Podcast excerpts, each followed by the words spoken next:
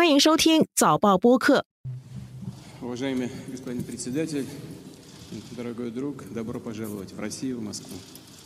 尊敬的习近平主席亲爱的朋友欢迎您来到俄罗斯。中国国家主席习近平在正式进入第三个任期后本周出访中国的战略伙伴俄罗斯并且将与俄罗斯总统普京进行一对一会谈。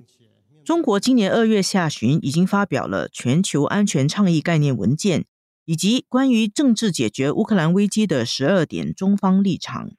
中国外长秦刚也表示，中国对于俄乌冲突不断加剧，甚至可能导致失控，深感忧虑。对于俄乌冲突，中国一直主张劝和促谈。普京会见习近平时，也表示对中方的立场非常尊重。他表示将和习近平讨论关于和平解决乌克兰问题的中国立场。我们认真的研究了中方所提出的关于呃和平解决乌克兰问题的立场文件。当然，今天我们正好有这个机会讨论这些事务。据传，习近平在见了普京后，也会与乌克兰总统泽连斯基视讯通话。对此，美国则警告中国的建议是在帮助俄罗斯采取拖延战术。在俄乌冲突紧张之际，习近平访问俄罗斯是要扮演和平斡旋者的角色，还是只是打探普京的底线？持续了一年的俄乌战争。有可能开启和平进程吗？纵观天下，监测中国心跳。早报播客东谈西论，每周和你一起探讨国际热点话题。各位听众朋友们好，今天我们很高兴邀请到香港城市大学法学院教授、中国法与比较法研究中心主任王江宇上我们的播客。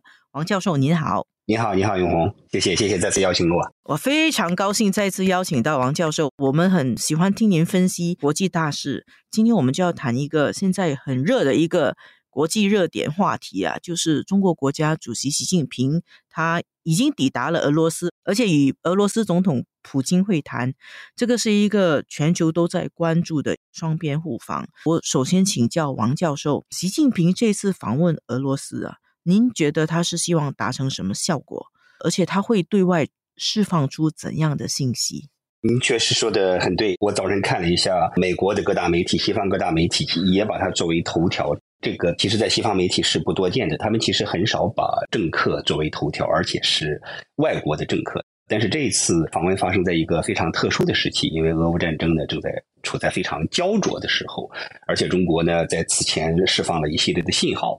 呃，包括提出十二点的和平计划了，包括调停伊朗和沙特的这个冲突了，而且呢，中国在访问之前呢，中国外交部的发言人就表示，这是一次和平之旅。那也就是表示，这两位领导人之间肯定要讨论战争与和平的问题，而战争与和平的问题在中俄之间是不存在的，那只能是中俄之外世界其他地方的战争与和平的问题。我想这次访问呢，就中国领导人的角度而言呢，他肯定是希望达到两个目的，就是一个目的呢是传统目的，就是继续提升中俄关系，因为中俄关系呢虽然说有一些口号式的表达，比如说上不封顶之类的，但他这个其实是只是表达了一种意愿，中俄之间其。使他们之间的经贸啊，还有安全呐，还有军事啊、科技啊、教育啊、文化。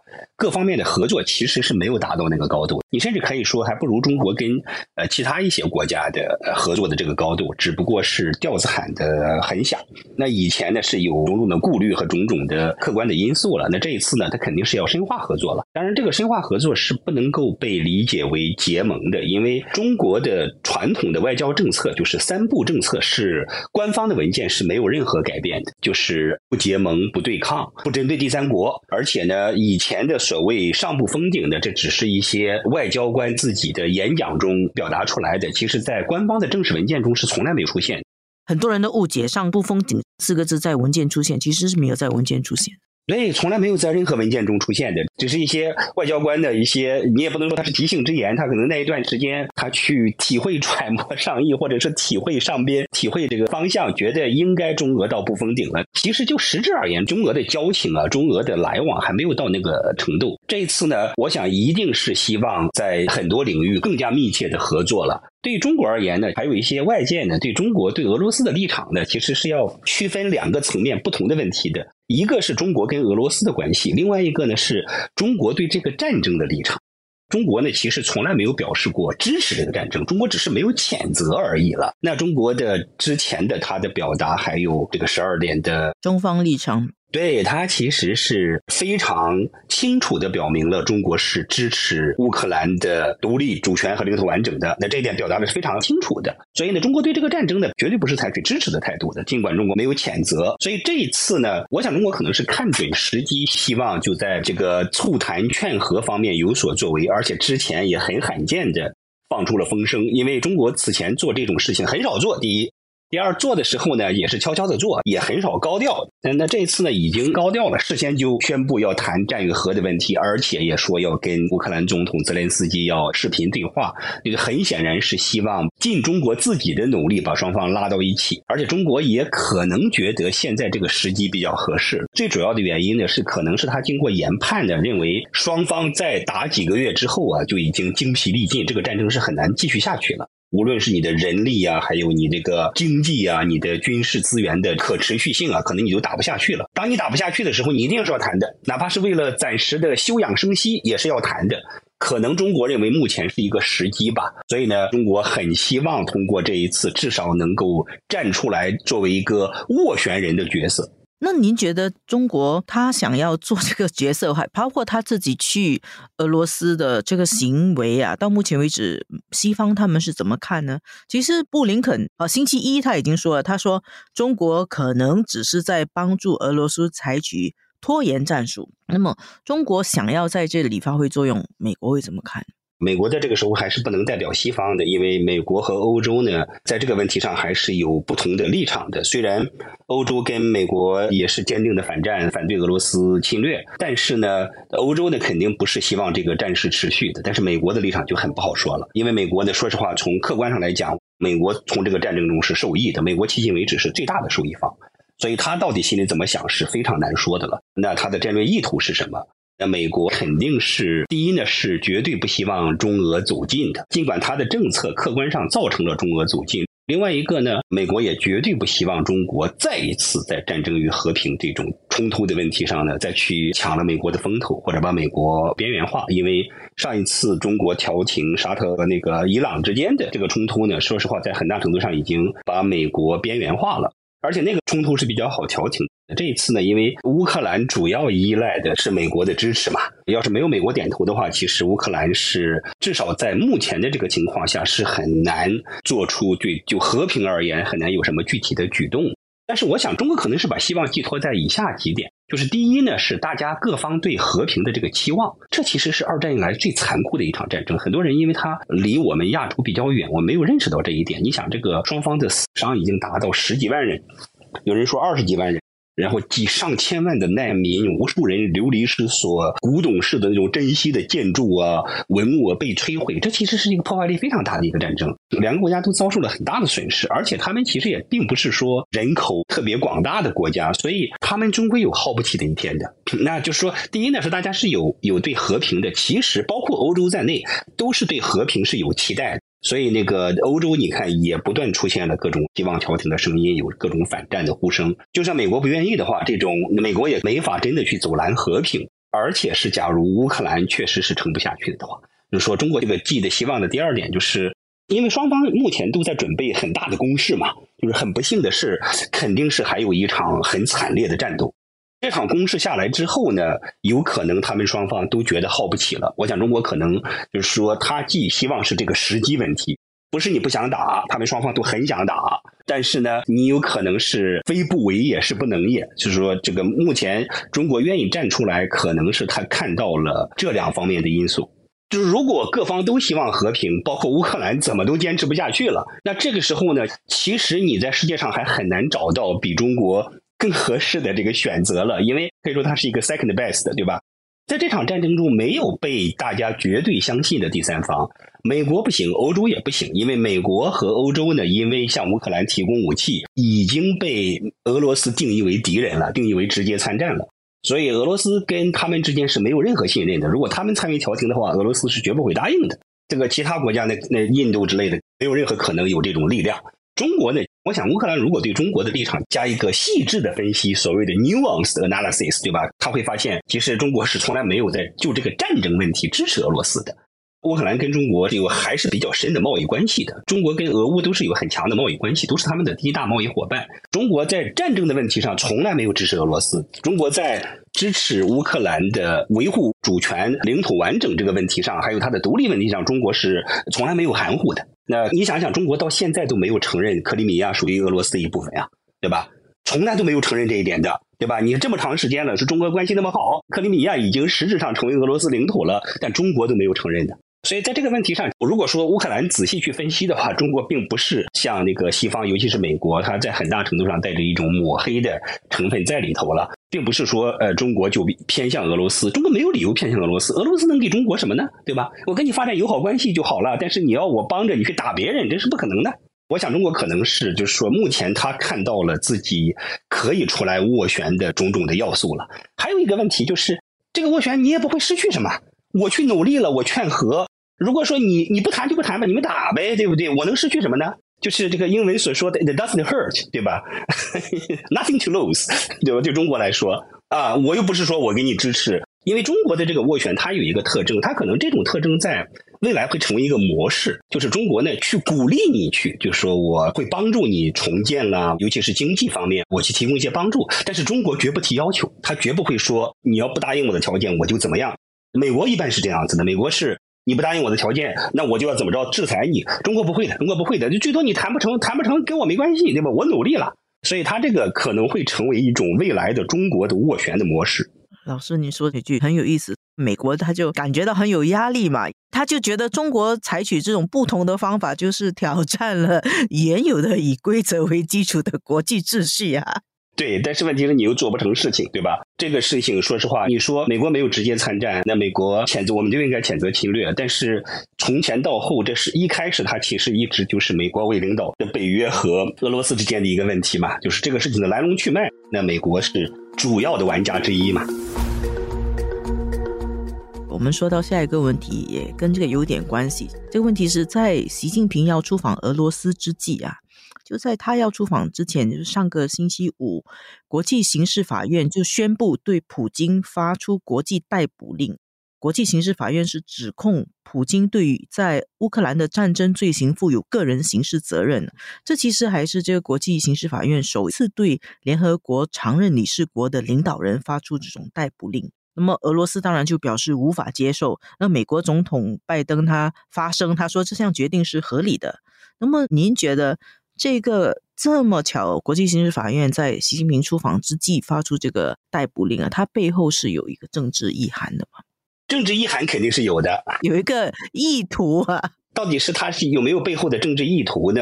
就是看背后有没有大国的影响和操作了。这个都是不能说是没有可能的。当然我们没有证据了，因为实际上这些检察官呢，这些法官呢，他他们都是有很强的西方的背景的，他们就是作为西方的精英的一部分。当然和西方的政客了，就是那些决策群体肯定是有密切的来往的，而且他们在政治意识形态上也一定是就是会毫不犹豫的站在西方的一边嘛。这个时候这样做倒也不令人诧异，而且，呃，国际刑事法院本身就是一个政治性极强的一个机构了，因为它涉及到的是。对个人的审判权，那基本上涉及的都是国家领导人嘛。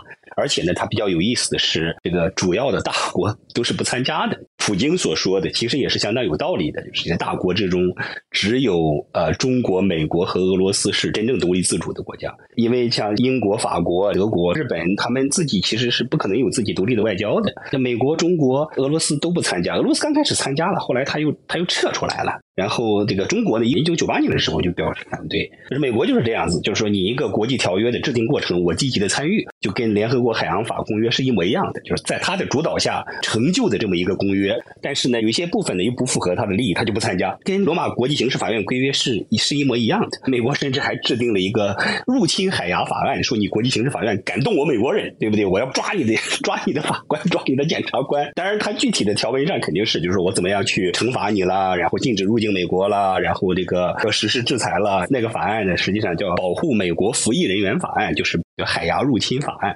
所以，国际刑事法院的动作，因为背后涉及到大国的角力，它其实从来都是非常非常的政治化的。那么，他们这次指控普京个人犯战争罪，你觉得他的法律依据是足够的吗？老师，您是研究国际法的。对，这里边有两个问题，一个是实体上，就是说他是不是真的具体犯了所指控的这个罪名，对吧？是一种种族灭绝行为，这是一个实体法律问题。这个问题呢，当然是要经过审判嘛，要通过在法庭上举证啊、质证啊，双方引用法律辩论呢，那不可能是这个这个未未审先判的。目前最主要的法律问题还是一个管辖权的问题，就是说。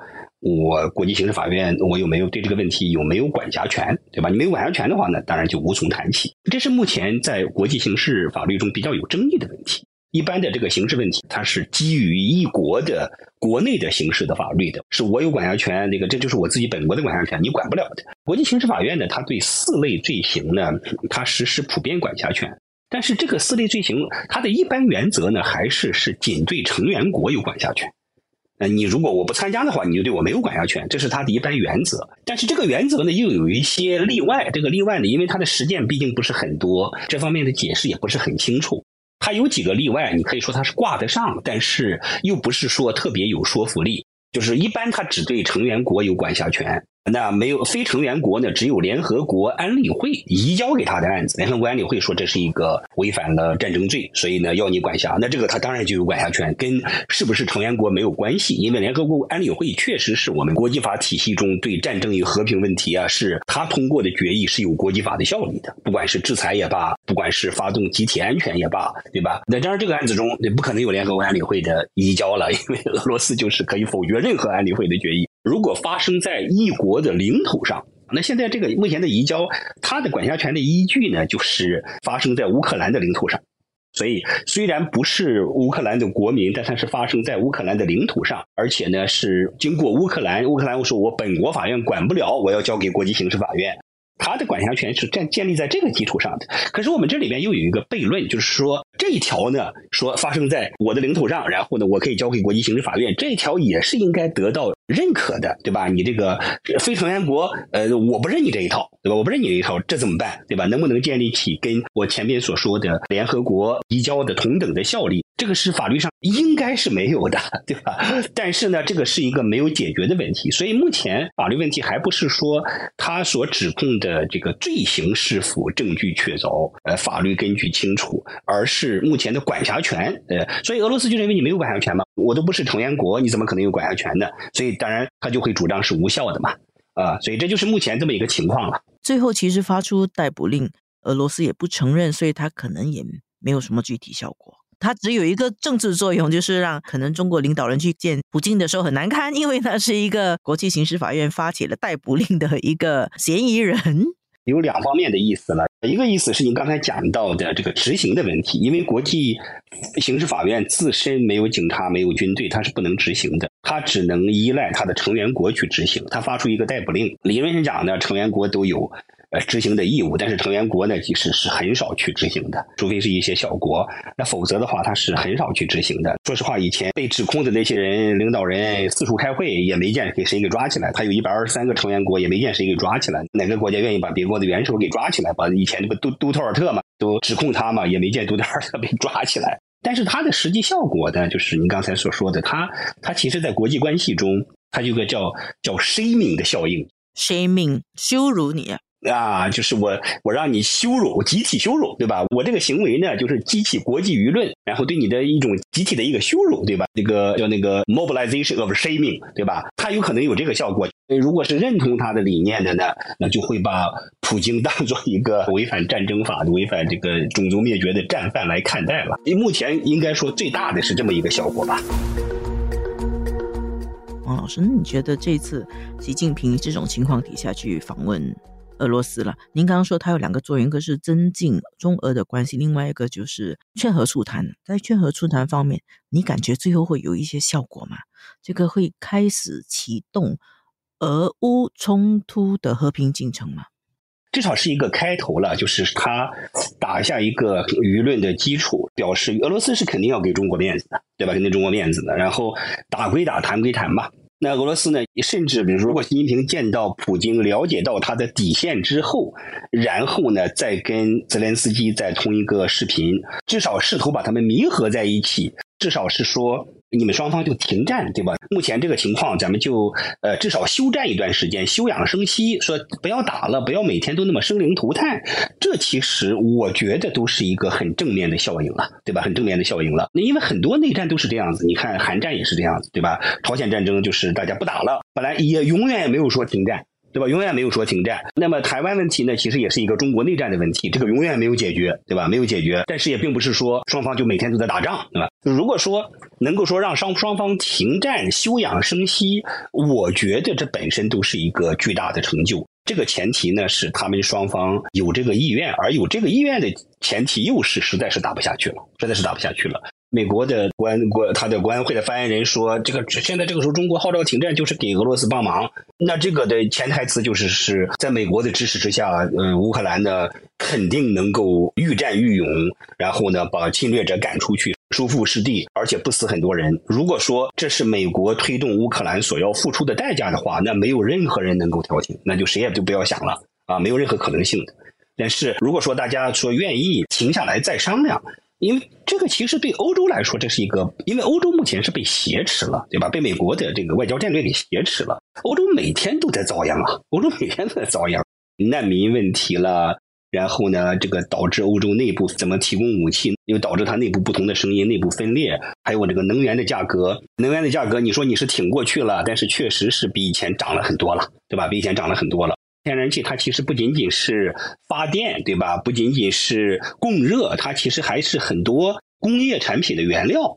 那导致欧洲的制造业呢，现在也在降低产能，也在流失。你到底能撑多久呢？长远而言，目前你就可以通过一些在市场上打游击的方法买到能源，但是长远来讲，真的能够取代俄罗斯提供的这种廉价能源吗？所以，对欧洲来说，这些事情都是很大的损失了。欧洲肯定是不愿意打下去了。如果说美国认为要鼓励乌克兰打下去，乌克兰自己要有这种坚定的呃意愿的话，那是神仙也调解不了的。所以，美国没有在现场，但是始终还是发挥很关键的作用啊。当然了，当然了，就目前这个情况下，没有美国点头，乌克兰是绝对不会走出这一步的。但是，乌克兰应该不会反对跟习谈一谈。如果说这个时候中国领导人伸出呃橄榄枝，说要跟你沟通一下，而乌克兰就拿捏着说不跟你沟通，你偏向俄罗斯的话，那中国恐怕真的以后就只会偏向俄罗斯了啊！那他就太不聪明了，因为这个人劝和促谈，对吧？不打笑脸人，你你都不愿意跟他见，不愿意跟他沟通，那就无可救药了，对吧？所以这个事情的演化，我们还要继续观察，还要看习近平访问俄罗斯以后，接下来跟泽连斯基怎么谈。我们今天的节目就到这里，谢谢王老师给我们的精彩点评和分析。好的，好的，不客气，不客气。这一期的东谈西论由我韩永红和黄子琛制作，助导吴婉君，剪辑梁天赐。东谈西论从下一周起将暂停两周，我们四月下旬再见。东谈西论每逢星期二更新。新报业媒体联合早报制作的播客，可在早报的 SG 以及各大播客平台收听。欢迎你点赞分享。